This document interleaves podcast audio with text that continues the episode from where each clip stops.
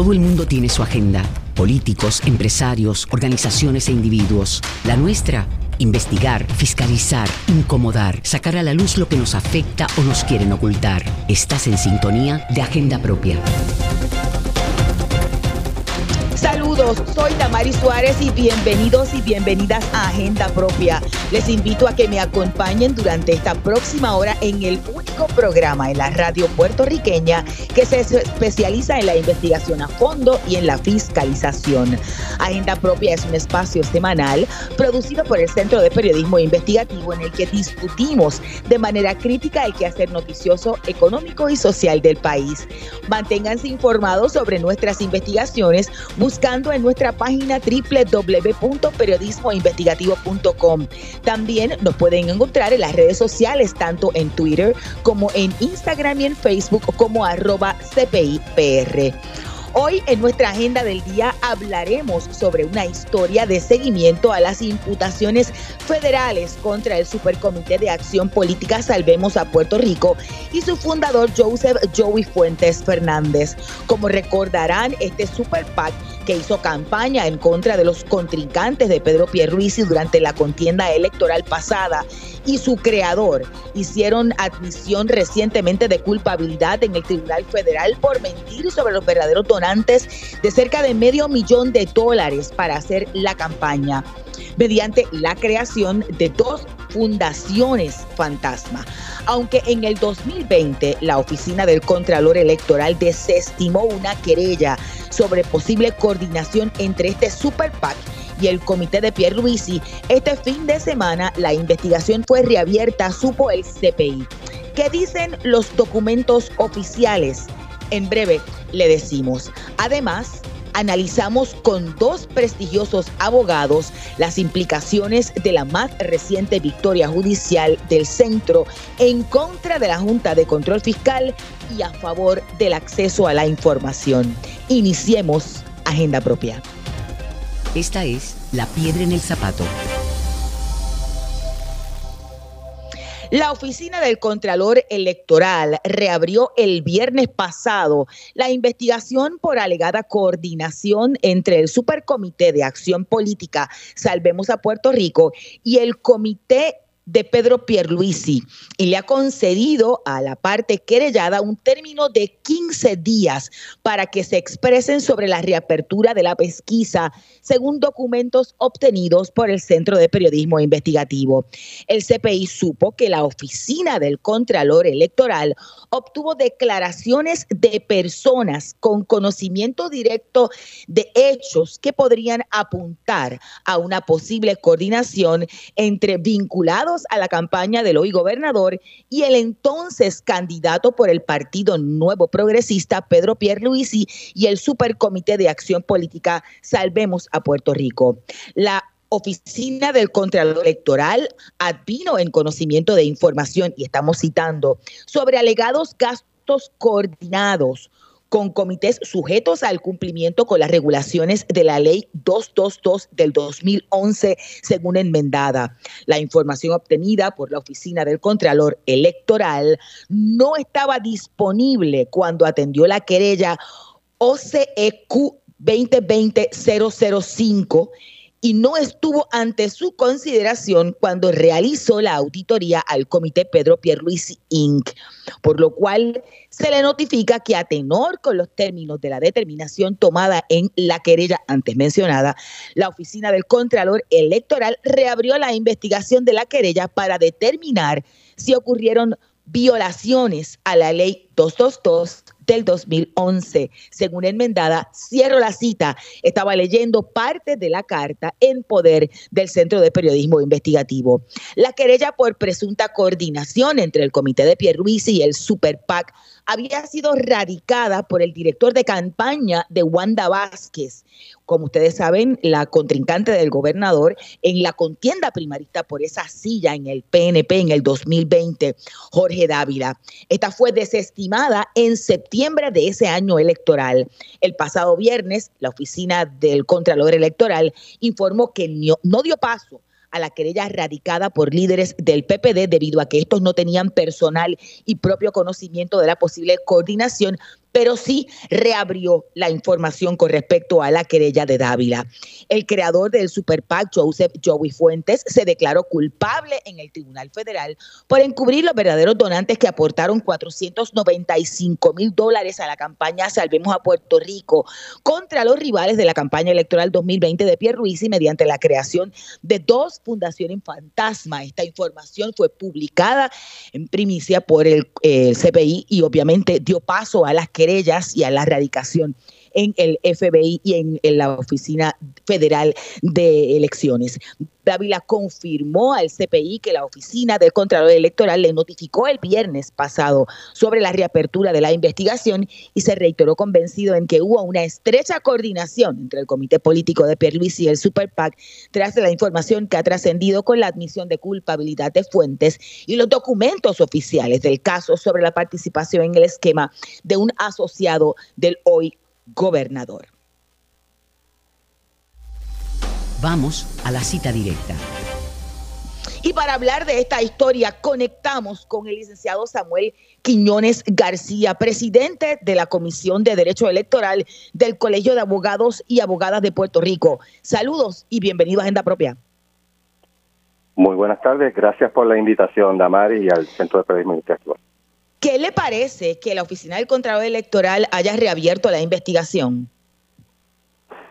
Eh, es eh, un evento de orden administrativo que parece seguir un eh, procedimiento en el que cada una de las fichas se va moviendo como en un ajedrez, no todas las fichas tienen el mismo peso o valor y tienen movimientos distintos, pero se ve que es parte del mismo eh, juego, de la misma trama, y por lo tanto esto es un evento sumamente importante, especialmente ese documento al que ustedes han tenido acceso, eh, nos revela a todos los ciudadanos que estamos viendo esto desde afuera que esto es un procedimiento que está en pleno desarrollo y que va escalando en importancia. Licenciado, nosotros supimos en el centro que, gente con conocimiento directo ha ofrecido nueva información a la oficina del Contralor Electoral a raíz de la admisión de culpabilidad de Joey Fuentes en las esferas federales. ¿Le hace sentido? Completamente, porque en primer término, la palabra directo, como muy bien tú estabas apuntando antes, se refiere a propio y personal conocimiento. Es decir, de alguien que no está hablando por referencia, porque le dijeron, porque lo infiere, porque lo deduce, sino que sabe a ciencia cierta, porque le consta, porque estuvo presente, que se produjo unas comunicaciones, unas acciones que denotan que hubo coordinación no solamente en cuanto a la recaudación, sino en la forma en que se iban a gastar de forma eh, complementaria eh, los, los anuncios y otros tipos de, gastos de movilización, de pago de personal, etcétera, entre esas dos campañas, en entre el comité del candidato y el comité de acción política, lo cual está prohibido eh, por la ley 222 de 2011, porque se presta para el tráfico de influencia. Claro. Eh, de hecho, nosotros conversamos en la historia previa de seguimiento a, De, un análisis con expertos abogados, que usted fue parte de ello, eh, en el centro de, los documentos oficiales que acompañan el caso en las autoridades federales.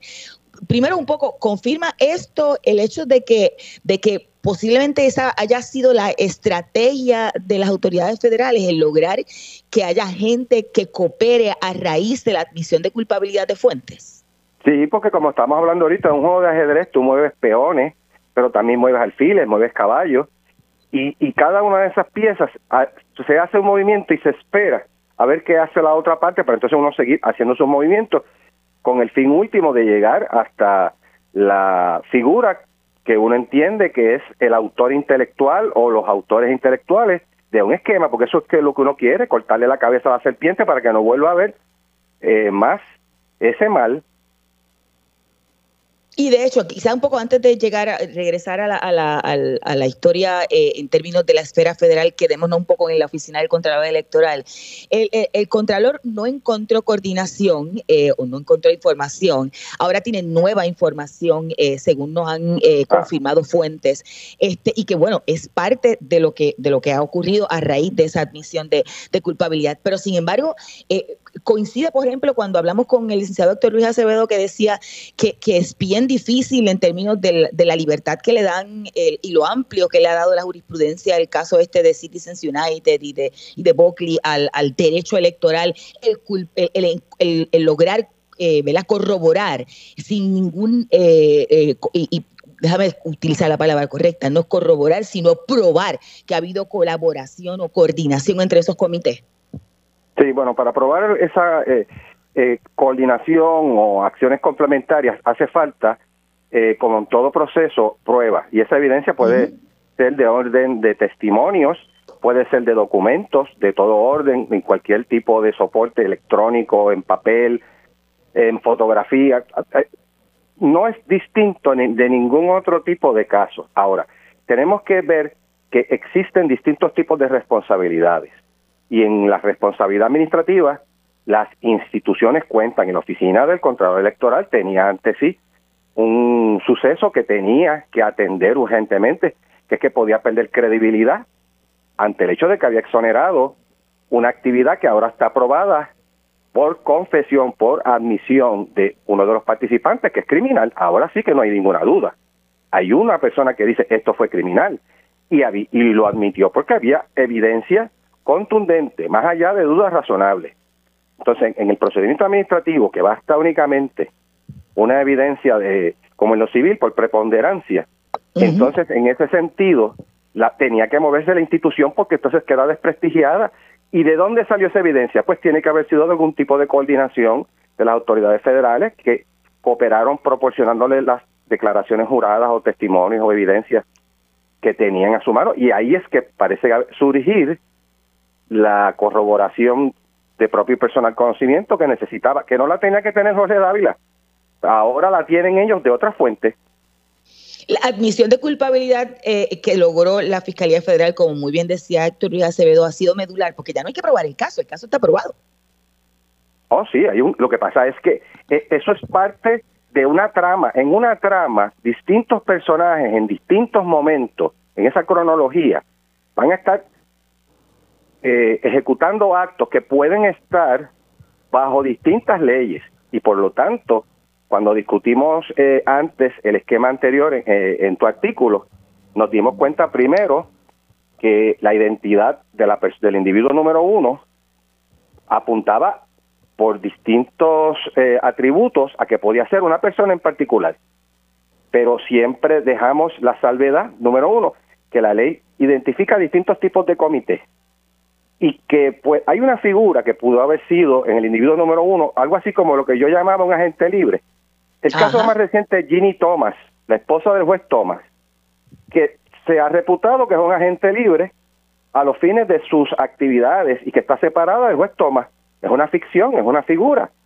Pero dice, no, pero ella no es parte del, de, o sea, ella no está influenciando en el juez Thomas, pero está casada con el juez Thomas, convive con el juez Thomas.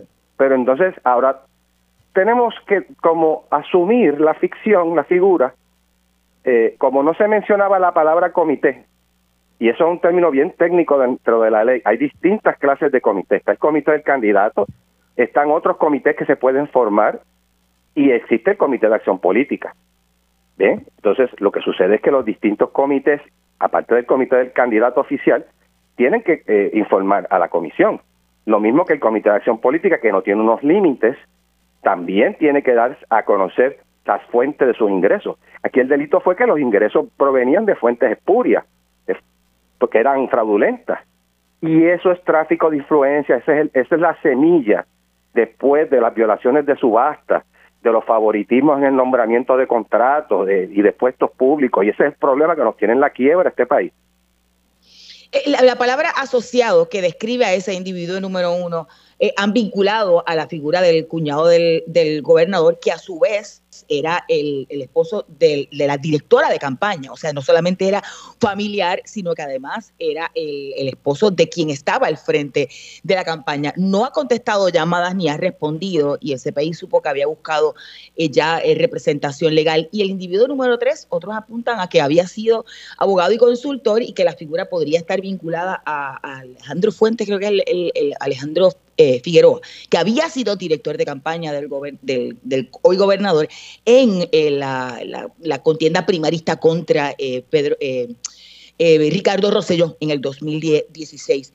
El, asunto de que, de que haya evidencia que se informe en el llamado information document y en esa admisión de, culpabilidad, no solamente de Salvemos, sino de, de Fuentes y que incluso haya trascendido públicamente que Fuentes estaba eh, alambrado, ¿verdad? Conectado, grabando este, eh, durante un año colaborando con las autoridades federales. También es parte, usted entiende, de esa estrategia, a ver si, si algunos van a, van a, cooperar con las autoridades federales, de los mismos participantes.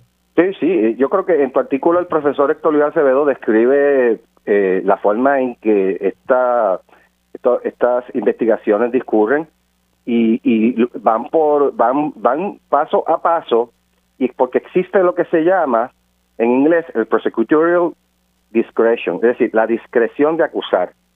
Y, y yo no tengo que acusar a todas las personas con las que tengo prueba en un principio, porque puedo esperar que una cooperación de parte de ellos y esa colaboración me, le ahorra dinero al Estado y hace posible llegar hasta los autores intelectuales, a los que mueven los ejes y en este caso eh, discutimos, Damari, que la persona número uno y número dos son fundamentales a la comisión de ese delito. O sea, no pudieron, son cómplices porque sin ellos no se pudo haber cometido. son indispensables. exacto. El hecho de que sean mencionados quiere decir que son indispensables.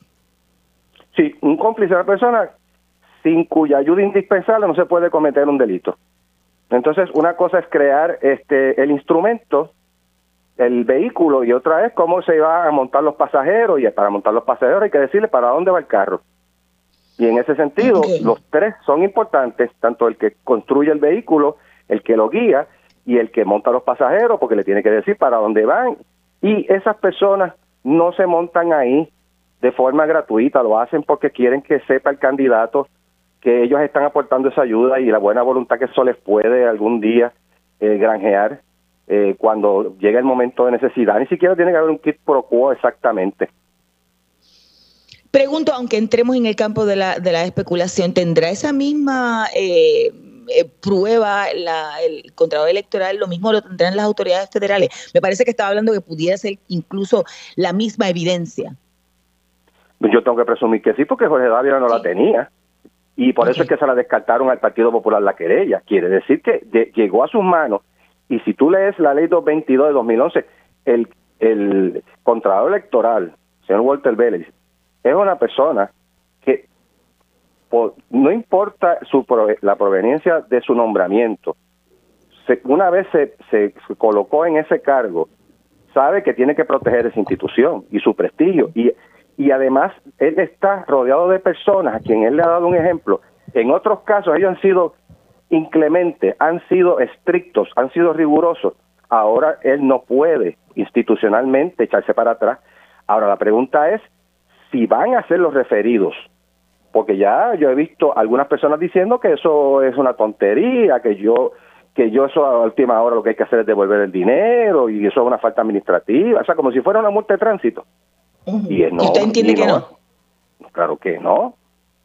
Claro que no, porque una investigación más profunda que está fuera de la jurisdicción de la Oficina del Contrato Electoral. Yo creo que ya ellos saben que van a perder ese caso y que van a venir unas multas y que van a venir unos, señalamientos. Pero los referidos a justicia, ahí hemos, hemos escuchado... Sí, discúlpeme. No, que, que los referidos, además hay referidos además de, justicia, hay otros referidos a administrativos, éticos. Algunas de esas personas tienen títulos profesionales. O sea, volvemos al punto. Y, y existe eh, otro orden de hechos que deben ser subsumidos bajo otras leyes. Eh, licenciado, le, preguntaba o, que, o, intentaba preguntarle sobre, sobre la reacción del, del, gobernador. En varias ocasiones ha dicho que pone las manos en el fuego, que su campaña no hubo coordinación. O sea, eh, ha sido muy, muy, muy enfático y seguro en, rechazar cualquier tipo de coordinación. Sí, eso me sorprendió mucho. Yo, yo, yo creo que el gobernador es un buen abogado corporativo, pero debe buscar asesoramiento en, eh, dentro de otros órdenes del derecho, como el derecho penal y criminal. Porque, ¿Por qué? Él, porque él tenía una opción que era decir que este el licenciado Guillemar, Andrés Guillemar, su cuñado, era un agente libre, una persona que no tenía, vamos a decirlo así, quizás es increíble que la persona que es esposo de la directora de campaña y cuñado del candidato, eh, pues que no era parte del comité, pero lo primero que él hizo fue decir que era parte de su comité de su comité de candidatos, ni siquiera de un comité eh, eh, eh, de, los, de los otros que reconoce la.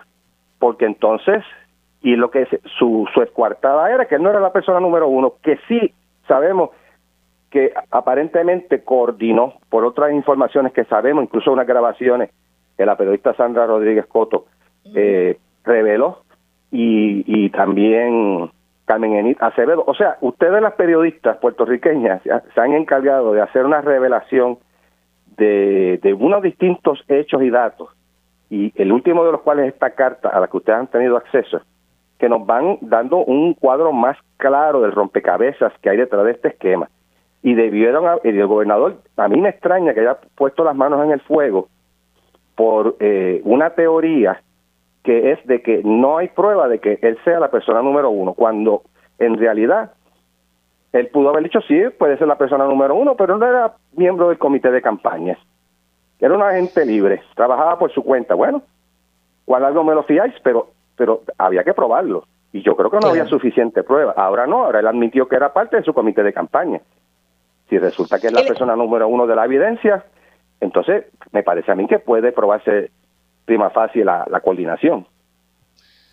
Licenciado, si tenemos a una persona que ha cooperado durante un año y que estuvo alambrado y que incluso admitió que había le, había dicho a alguien, ¿verdad? Que estaba que estaban que la investigación estaba abierta eh, y eso es parte de, de, los documentos. Entonces entendemos que que, que, que, hay otras personas que pueden ser investigadas, o sea, que están bajo el radar o la lupa del, de las autoridades federales e incluso ah. puede extenderse esto a la, a la campaña de Wanda Vázquez, pregunto. Se puede extender a todos porque también el Partido Popular tenía un comité de acción política. Exacto. Aquí, aquí, de hecho, esa filtración en sí misma es estremecedora, es el terremoto que alguna vez hemos mencionado. Esto, es, eh, es estremecedor porque todas esas personas en estos momentos deben estar haciendo memoria de las conversaciones que tuvieron y saben el contenido de las mismas. Eso es una invitación a que vamos a comunicarnos y a lo mejor por eso es que ya la avalancha está en, en, movimiento. Eh, que, que, tiene que haber una, o, podría haber una estrategia detrás de todo eso para lograr que otra gente coopere. Yo diría que, exactamente eso que motivados a cooperar. Bueno, empezarán a contratar abogados, hacer las consultas y saben que, que, a medida que pasa el tiempo, menos es, es inversamente proporcional a la necesidad que pueden tener en su testimonio, porque una vez que tengan cuadrado eh, la tipificación de unos delitos contra unas personas, pues entonces ya no es tan necesaria esa información. Y eso es investigación criminal básica, porque el Estado busca eh, con el menor esfuerzo alcanzar a las personas más altas y al mayor número de personas para erradicar el crimen, el delito, y delitos que no son veniales, son delitos bien serios, porque lo quiero conectar con todos los demás males del clientelismo que hay en Puerto Rico que nos ha llevado a la quiebra. Licenciado, y quizá un poco para redondear antes de irnos a la pausa, eh, reivindica entonces a la Oficina del Contralor Electoral eh, esta reapertura de la investigación. La, reapertura va a tener que seguir, de acuerdo a la ley de procedimiento administrativo uniforme y los propios reglamentos, un, proceso. Esperemos que no se estanque la investigación que se cite a las personas de las cuales ellos deben tener ya unos testimonios. Quién sabe si alguna de esas desconocemos, ¿verdad? Porque ellos no van a revelar que son confidenciales en esta etapa. Pero, pero pueden tener tanto las declaraciones, la evidencia pertinente y se estarán comunicando con esas personas para citarla, levantar un récord y, y entonces ver en qué van ellos, de acuerdo a la ley de ellos, determinar eh, falta si alguna y hacer los referidos sobre cualquier otra actividad que ellos entiendan debe ser atendida por otras agencias de ley y orden. Gracias, licenciado, que tengo que hacer la pausa de rigor. Escuchaban al licenciado Samuel Quiñones, presidente de la Comisión de Derecho Electoral del Colegio de Abogados y Abogadas de Puerto Rico. Ustedes pueden buscar la historia en periodismoinvestigativo.com. Vamos a una breve pausa, pero manténganse en sintonía, que al regreso hablamos sobre la más reciente victoria judicial del Centro de Periodismo Investigativo en favor del acceso a la información. Usted escucha Agenda Propia.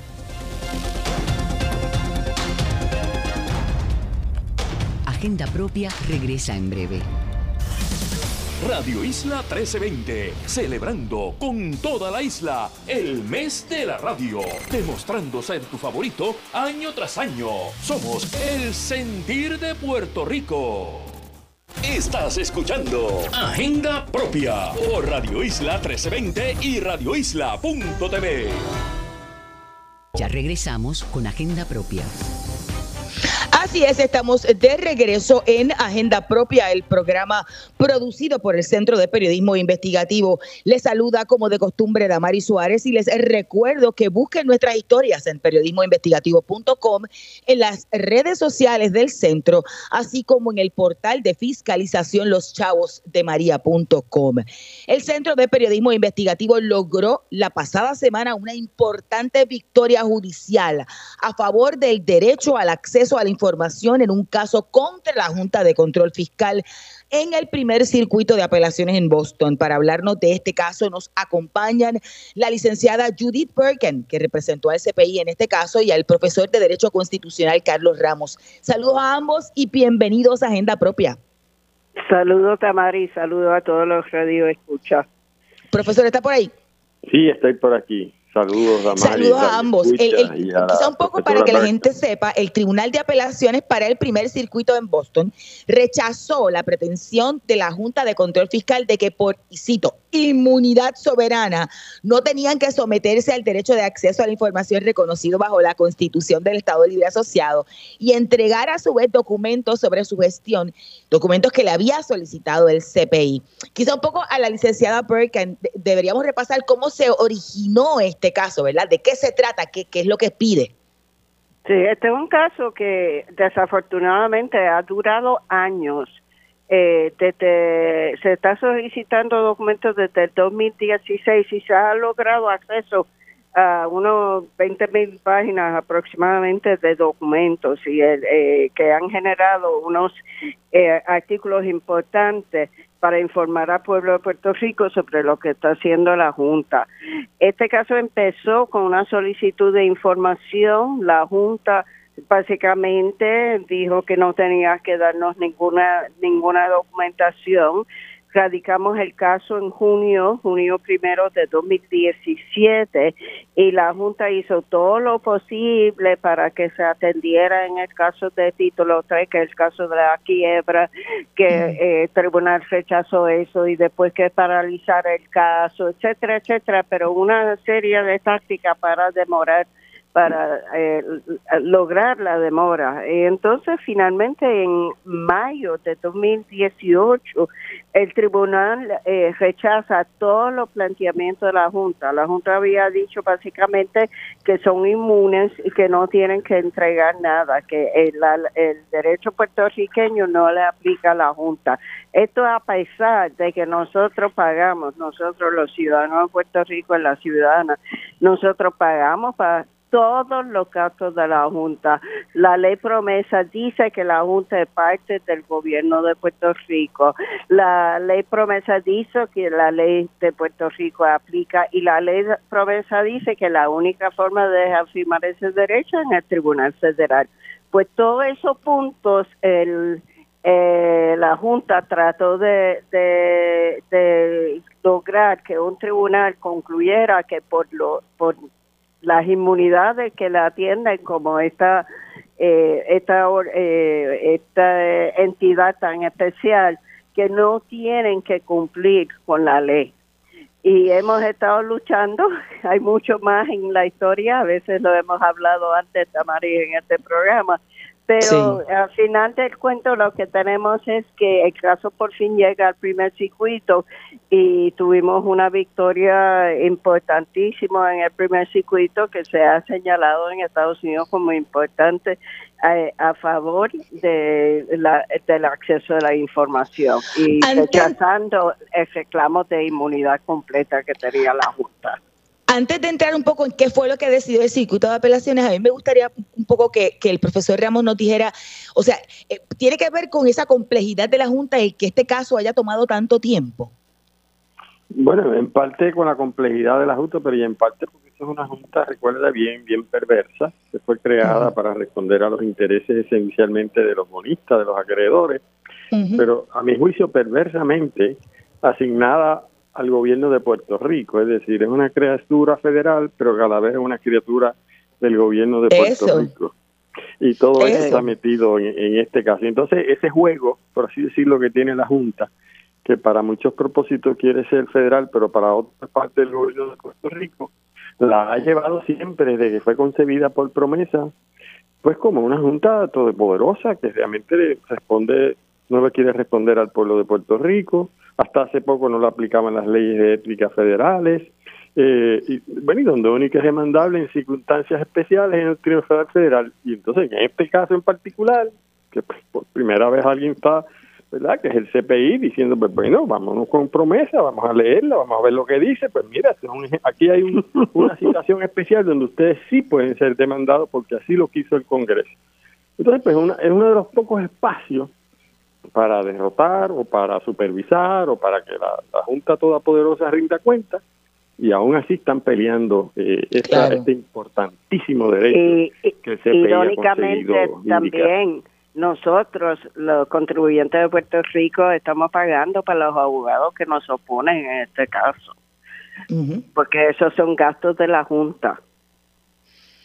Sí, que nosotros estamos pillados, o sea, le, pagamos todo. Y, literalmente la Junta había dado información, o sea, el CPI le pide a la Junta comunicaciones eh, de la, de, la, todas, todas las cartas, comunicaciones, etcétera, etcétera, de, la, de las gestiones oficiales de la, de la Junta de Control Fiscal. Y habían entregado algo, pero de momento decidieron no entregar más. ¿Estoy en lo correcto, lo, que lo que pasó ahí es al principio eh, en parte yo diría que nos engañaron porque ganamos el caso, ganamos la moción de desestimación, que no se desestimó el caso en el mayo de 2018, y la Junta nos representó que iba a cumplir con la orden pues iba a ser un proceso un poco largo porque había que analizar los documentos, etcétera, y empiezan a filtrar algunos documentos.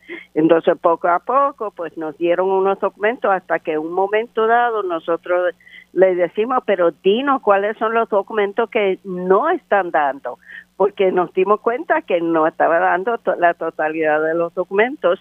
Ellos rehusan identificar los documentos, en lo que se llama en, eh, en la jerga de los abogados, es el, privilege log, es un, una bitácora donde tú dices, pues no te entregué esta comunicación entre Damaris y Judy porque es sobre su salud o algo así. O sea, alguna justificación para no darlo. Y nos dimos cuenta en un momento dado, ahora los números han cambiado mucho, que ellos representaron que tenían 40 mil comunicaciones y que nos habían dado 18 mil. O sea, que ellos estaban, eh, la ley en Puerto Rico es 100% claro que todos los documentos son públicos. Ahora, hay unas excepciones que tiene eh, el peso de la prueba lo tiene el Estado, en este caso la Junta, que es parte del gobierno de Puerto Rico, según lo que dice el Congreso, pues en este caso el Estado tiene que justificar por qué no puede dar X o Y documento. Pero nunca lo han hecho y han rehusado hacerlo y el primer circuito dice que tiene que hacerlo. Eh, y Ramos, y quizá un poco no resulta contraproducente que la misma Junta que le exige transparencia al gobierno tenga esta cultura de opacidad. Sí, pero es que eso desde, el, desde el día uno la Junta está actuando así, pero, pero en parte porque, porque el Congreso en esa ley promesa salvo excepciones, como la que está buscando eh, el CPI, ha logrado hasta ahora el CPI con la decisión de circuito. Recuérdate pues que la Junta está creada para, para ser opaca. Fíjate tú que cuando, cuando tienen esas reuniones, que supuestamente son reuniones públicas, pues ellos antes de eso han hecho 10 reuniones en privado, tú sabes, y esas reuniones son un poco pro, 10 por cada una pública.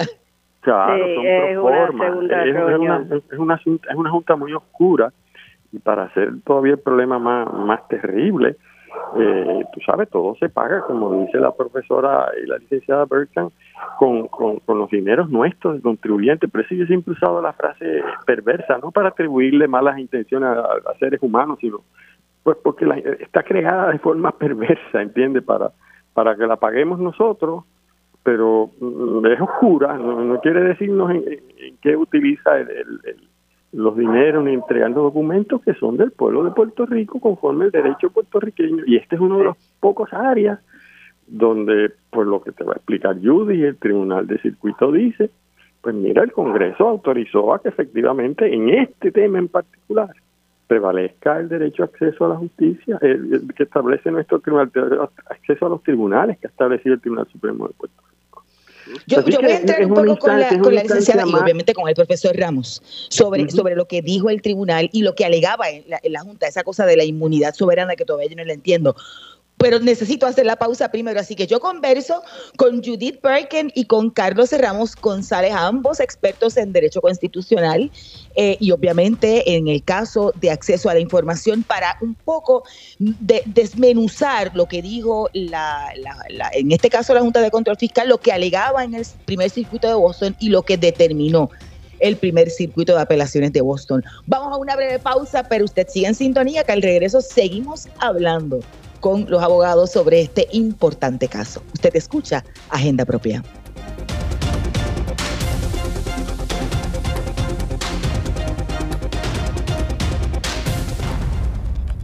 Agenda Propia regresa en breve. Ya regresamos con Agenda Propia. Así es, estamos de regreso en Agenda Propia, el programa producido por el Centro de Periodismo Investigativo. Yo soy Damari Suárez y como siempre les recuerdo buscar nuestras historias en periodismoinvestigativo.com, en las redes sociales del centro y en nuestro portal de fiscalización loschavosdemaria.com. Continuamos hablando sobre la determinación del circuito de apelaciones, en este caso el CPI en contra de la Junta de Control Fiscal con la licenciada Judith Birken, que representó al centro en este caso, y con el profesor y catedrático de Derecho, eh, Carlos Ramos González. Eh, quizá un poco podemos entrar en, qué significa eso de inmunidad soberana, que fue el, la, verdad, el planteamiento que hizo la Junta del por qué no tenía que entregar la información y a su vez qué fue lo que determinó el circuito de apelaciones. Licenciada. Pues eh, yo creo que el impacto, no estoy escuchando bien, pero creo que le preguntaste sobre el, impacto de este caso. Este es no, no, no, no, no, licenciada, si, si, lo que quiero preguntar específicamente la alegación de inmunidad soberana que hizo la Junta y en Arroyo Habichuela que decidió el circuito de apelaciones. Ok, eh, eh, el asunto legal es un poco técnico, pero tiene que ver con lo que se llama la enmienda 11, que es una enmienda que de la Constitución norteamericana que dice que tú no puedes demandar al tribunal de al estado de, a los estados ante el tribunal federal por un sinnúmero de razones. Eh, también hay otra doctrina que dice que tú no puedes eh, pasar tu eh, cualquier reclamación que pueda haber contra un estado. Tú no lo puedes pasar en ley del Estado ante el Tribunal Federal.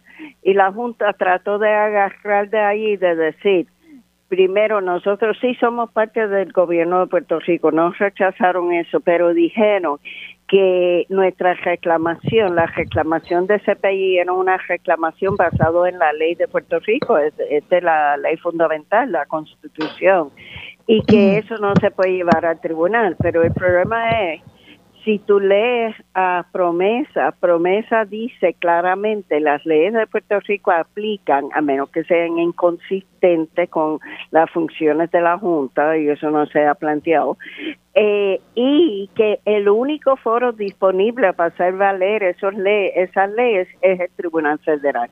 la, la mayoría, porque la, el caso dividió de 2 a 1, pero la decisión del tribunal, que es este, de la web de Thompson, eh, dice, tú no, el Congreso sabía lo que decía la Constitución de Puerto Rico, lo había aprobado, tú sabes, y que sabía que en Puerto Rico hay una un derecho eh, fundamental acceso al gobierno de Puerto Rico, a lo que hace, a los documentos, a la información que queda en manos del Estado. Y que cuando se aprueba la promesa y dice la ley de Puerto Rico aplica y hay que ir al Tribunal Federal, el Congreso estaba diciendo, usted no puede levantar este argumento. este, es un argumento, eh, eh, interesantemente, el tribunal pasa su decisión en las disposiciones específicas de la ley promesa y es una de las primeras veces que se ha ido al tribunal y el tribunal, si no la primera, primero eh, definitivamente la primera en el circuito, donde el circuito dice, el Tribunal de Apelaciones de los Estados Unidos dice que el planteamiento que hace de inmunidad es un planteamiento prohibido por el mismo, la misma ley promesa. Yo creo que es bien significativo. Es la primera vez, obviamente, y eso tiene un peso enorme porque el, Tribunal Supremo de los Estados Unidos no coge todos los casos. O sea que, muchas veces lo que se queda es lo que dice el circuito de apelaciones. Que no lo digo. El, profesor se encuentra en línea. Me gustaría quizá un poco que usted nos dé una lectura de qué repercusiones usted entiende tiene esta decisión. Bueno, fíjate, yo creo que de las más importantes es la que acaba de decir eh, Judith, y tú has comentado, que esta es de la primera vez, o de las pocas veces, ciertamente es que el primer circuito que, en casi todas las demás impugnaciones que se han llevado sobre promesa o asuntos relacionados, pues, pues las han perdido, bien los ciudadanos o las entidades que las han llevado. Esta es la primera vez que el tribunal, leyendo a promesa misma, pues no le da la razón a la Junta. Y no se le da en un issue fundamental, en el issue de transparencia y de vindicar o reconocer el derecho de acceso la información pública, bueno, que esa Junta le debe al país. Pero lo interesante, lo interesante, a mi juicio, de lo que comentaba Judy sobre la inmunidad del soberano, tiene que ver con lo que dice promesa, eh, es que el, propio tribunal dice, mira, es que el Congreso, si usted se lee promesa, el Congreso en este tema, de hecho, un lado es la perversidad, como yo digo, y en este tema en particular, quitó la inmunidad para que se pudiese eh, demandar eh, a la Junta, aunque sea parte del gobierno de Puerto Rico, aunque sea, entre comillas, un Estado para los fines de esta inmunidad, que es bien poderosa, que no permite que se le esté demandando en los tribunales, pero en este tema en particular, el Congreso quitó, no quiso reconocer esa inmunidad, se la quitó. Y la Junta ha estado insistiendo que no, que no, porque, porque quiere seguir trabajando en la oscuridad. En la medida en que hay una decisión que hasta ahora le ha dicho pues en esto no vas a poder seguir trabajando en la, oscuridad, tienes que entregar esos documentos, pues eso es una victoria fundamental. Digo, es una victoria fundamental porque creo yo, y abundará, que ahora es que empieza la segunda parte de la pelea. O sea, ellos no querían que se le entregara. Ahora, ahora lograr que entreguen el resto de los documentos, eso, es otra pelea ahora, pero, pero primero teníamos que soportar, ¿verdad? Superar el escollo grande que el CPI ha logrado, eh, infligirle esta vamos decirle así, esta herida de transparencia a la Junta de Control Fiscal. Y, en el nivel en que se encuentra, decía yo que pues después de ahí viene el Tribunal Supremo de los Estados Unidos y el tribunal no, acoge todos los casos, o sea, no está obligado a ver todos los casos. En este nivel es, es, una victoria contundente. Sí, sí. Y es posible que vaya hasta el Supremo de Estados Unidos, ahí hay de eso ¿Usted, entiende que, ellos, ¿Usted entiende que ellos podrían apelar? O sea, todavía no, eh, ¿Qué procede ahora? Vamos a empezar por ahí. Ellos, ellos tienen ahora 14 días desde el martes pasado. Eso es, en, una semana tienen que decidir si van a pedir una reconsideración al, al circuito como tal. Eh, y otra alternativa es eh, eh, brincar ese paso y ir directamente al Supremo de Estados Unidos con una petición discrecional que se llama censurada. Eh, eh, eh, el Tribunal Supremo de Estados Unidos acepta muy pocos casos. Si, si, yo no sé si el número uno de cada 150 o algo así. Es muy poco.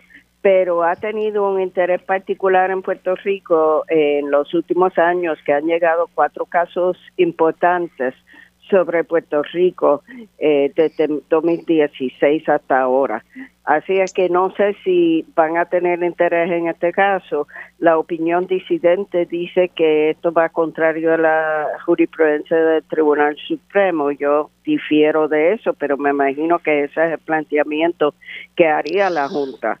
Eh, Yo eh, eh, había un problema de sonido y yo no estoy segura lo que dijo Carlos, pero otro punto que, que es importante y tú le has preguntado a Damaris en sus preguntas es la el supuesto propósito de, de la Junta que es de, obtener que obtener que Puerto Rico tenga acceso a los mercados y lidiar con los problemas financieros de pues, del pueblo de Puerto Rico, de pueblo, ¿no? Del gobierno de Puerto Rico.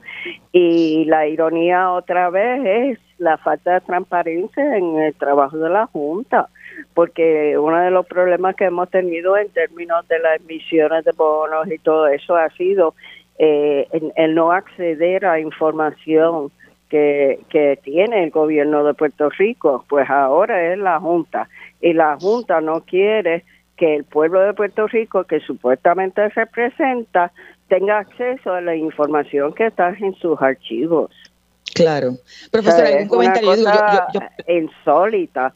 Y quiero, no quiero enfatizar demasiado este punto, pero en, en la apelación yo creo que hubo ocho abogados eh, de un bufete que la estamos pagando nosotros y en cada pita, en cada cosa, hay un sinnúmero de abogados de un bufete grande en Estados Unidos que están siendo pagados por el pueblo de Puerto Rico para evitar que el pueblo de Puerto Rico tenga acceso a la información del cuerpo que realmente tiene el poder casi completo Puerto Rico.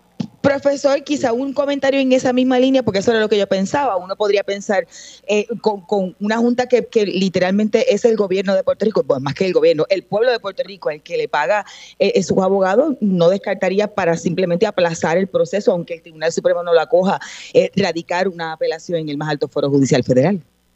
Y, mi impresión es que ellos van a seguir por ahí agotando todo lo que pueda, porque otra vez lo irónico de todo esto que lo pagamos nosotros, es que la Junta de Control Fiscal está luchando por su derecho a operar en la oscuridad con los dineros del pueblo de Puerto Rico. Mira qué cosa más tremenda. Es un hecho tan fundamental como es que regresemos supuestamente al mercado o que tengamos, pues, pues, con más razón tenemos que saber cómo es que se está logrando eso. Y no puede ser, y eso hay que decirlo todo el tiempo y hay que seguir luchando y por eso es que el CPI yo creo que se está en este tema, bueno, y en muchos otros, pero en esto hay que echar el resto y ya se ha logrado una primera victoria. No se puede permitir ese derecho a la oscuridad, a operar en la oscuridad sin transparencia sobre documentos públicos que nosotros generamos con nuestro dinero. No se puede permitir, hay que seguir hasta lo último, que la Junta se salga con la suya. Y, licenciada, un poco el, el, peso el, el, montón de amicus curie que fueron que fueron radicados, ah, hubo una gran cantidad de amicus.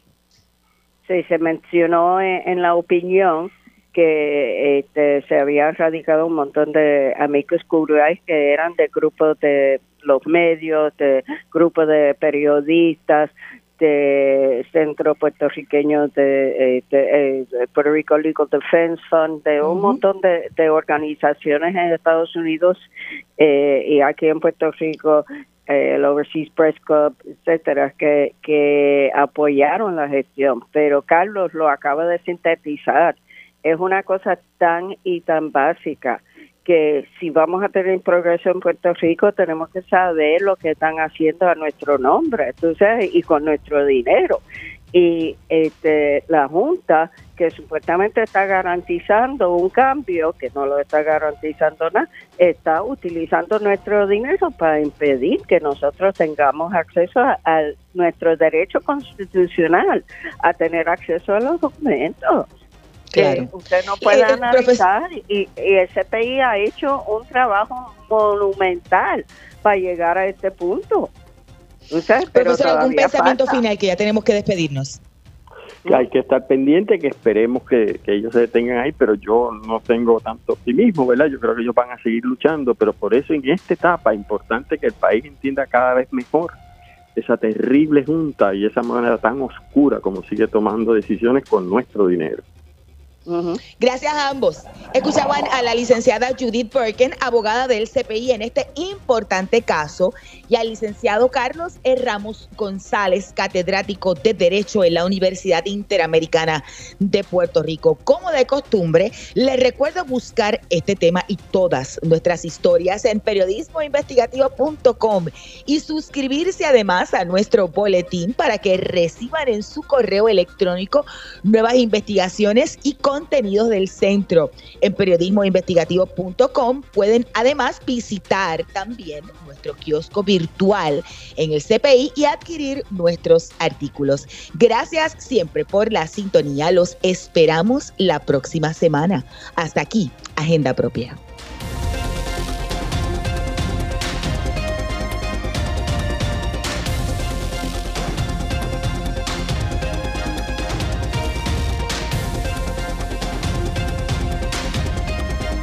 Este programa es una producción del Centro de Periodismo Investigativo con el apoyo de Espacios Abiertos.